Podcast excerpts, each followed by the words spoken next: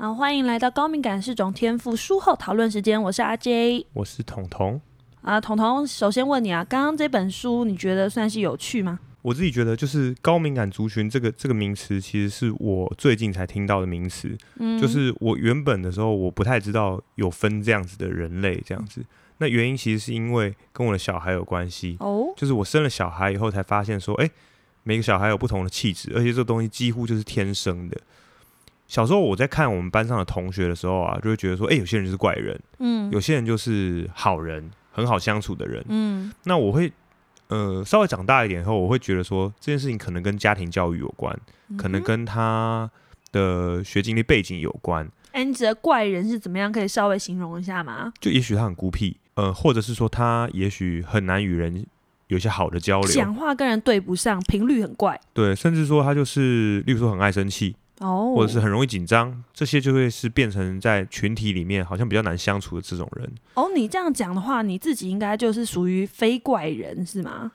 会是这样子定义，嗯，但是，嗯，原本我们刚刚讲到说，我会以为说跟他的家庭教育可能有关系，或者说跟他从小经历过的事情有关系。但是我自己有小孩以后，我发现说，每个小孩他出生的时候带有的那个自己的那个气质，真的是我没有强加在他身上的。我举个例子来说，举例而言，就是说，因为像我跟我太太两个人都是很活泼开朗的个性，嗯，然后我们就会觉得说，诶，那我们小孩应该也会是这样子一个很乐观主动的那种个性。但是我会发现他在很小很小的时候，其实就会展现出一个不太一样的气质跟天赋。他会有点像是说，他比较谨慎，嗯很小心翼翼，嗯然后对于周遭的环境的话，他都会再三确认，然后才要去进行。举个例子啊，我印象很深刻，就是说他有一次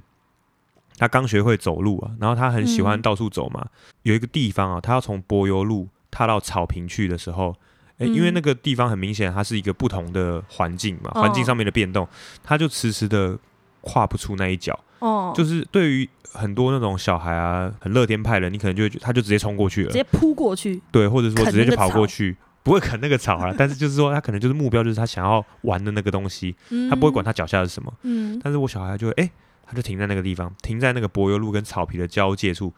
观察非常非常久，然后试探性的踏出一个小步伐，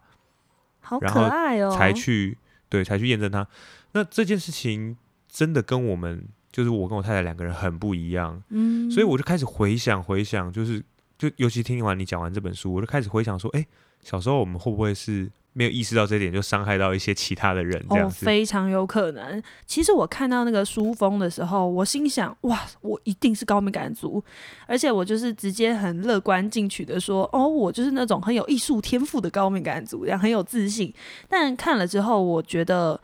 诶，这本书给我很大的收获是，我要注意自己平常对别人的态度啊、呃因为。你讲到你的小孩嘛，你的重要他人，那我自己的男朋友他也很明显是一个高敏感族。那我自己最没有办法理解的是，我们两个交往了十年，诶，十多年，那前面大概八年的时间，他都不太想参与我家人或我朋友的聚会，但反而因为我是一个很活泼的人，我就一直去参加他的聚会，然后跟他朋友都变得很妈鸡、很熟这样。那我就也很想要邀请他加入我的生活，可是他只要来到我呃他不熟悉的环境，他就整个人变得非常的拘谨，很不像他，然后甚至可能真的伴随了一些生理的一些状况哦，可能真的头痛啊，然后哎受伤啊，我那时候都不能理解，我就是觉得说他这样很自私，他都没有想要参与我的生活。但看完这本书之后，我就觉得，哎，可能我一直以来对待一些高敏感族的人的方式都是都是比较比较自我的方式，对不对？嗯但是我自己有一个地方我有点卡住，就是说我们认知到说人有高敏感族跟非高敏感族，那我们要试着体谅这些高敏感族，然后去设身处地的想。但是有时候在一个群体里面，例如说你在公司或者在学校，这些事情可能就是会阻碍我们的活动进行的。嗯那那这个时候怎么办呢？难道说我们就是说啊，因为他很高敏感，所以我们要配合他？那有没有可能因为他就是很机车呢？你知道我的意思吗？就是说我我我觉得他很高敏感，还是我觉得他很机车，或者说我要站在哪一个角度去体谅别人？这这点我觉得很困难、啊。不是不是，我觉得这本书它不是要要求任何人，我觉得这本书比较像是在对高敏感族的人本身做一个对话。因为其实我刚刚删掉那个第三个章节，是一直在告诉高敏感族说，你要如何去跟别人告，去告知别人你的界限在哪里。比如说，它里面就讲说，你跟主管要开会，或者你跟同事有什么活动，但是你自己心里知道，你超过这个社交能量，你就要爆炸了。那你就要明确告诉对方，我现在需要怎么做。那我我很明确，我呃，我需要你配合我什么东西。那如果没有办法的话，替代方案是什么？首先你要很了解你自己，并且你要能够找到跟别人沟通的模式。那我问你，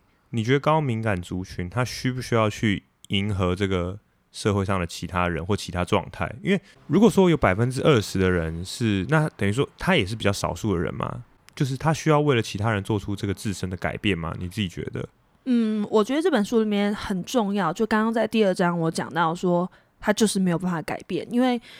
天生的呃、我这不认为，我觉得每个人都一定有某种程度上面能够改变啊，他只能够装作他不敏感，或者是他意识到他自己很敏感了，他努力的去忽视这个部分，会用更多的心理心理资源去调试。可但是你看哦，我知道你意思，但是你看哦，我不是高敏感族嘛，对不对？嗯我今天知道你有可能是，或者你男朋友有可能是嘛，嗯对不对？那我是不是试着改变我自己去理解你？那这对我来说也是一个改变啊，因为我原本就觉得你你们这样可能很怪啊，对不对？嗯所以每个人都是能够做出改变的，对不对？那这个所谓的高敏感族群，他在这本书里面，你认为他他会建议他们去做出这个改变吗？我自己觉得，不管是高敏感族或者是非高敏感族，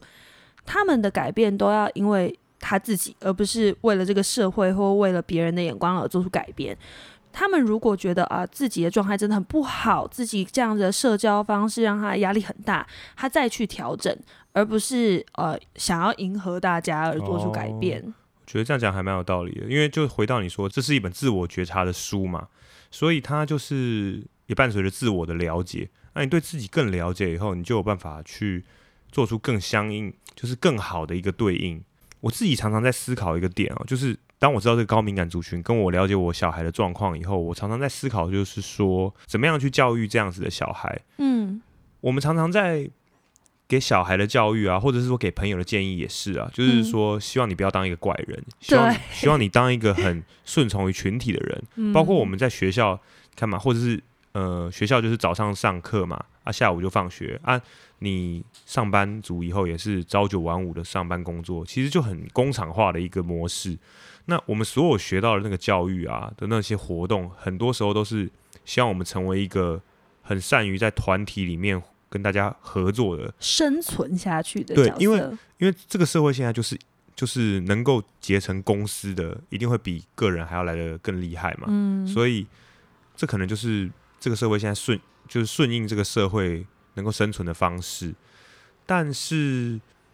就是面对这样子的小孩的话，如果我这样去教育他的话，反而有可能扼杀他某一些可能性。嗯，对，他就不是这样子的一个人，他就不是一个，他可能就是一个独行侠。那他可能有某种程度的艺术天分。嗯，对我常常在思考这件事情，但是你又不能够不做到一个最低限度的保护自己的一个的一个作为。是，对，因为你毕竟还是在这个社会生存，而且有嗯百分之八十的人跟你是不一样的。嗯对，所以这件事情就让我觉得很苦恼啊。嗯，对，有一点苦恼了，没有到很苦恼。因为我是一个老师，所以我其实会遇到很多学生。那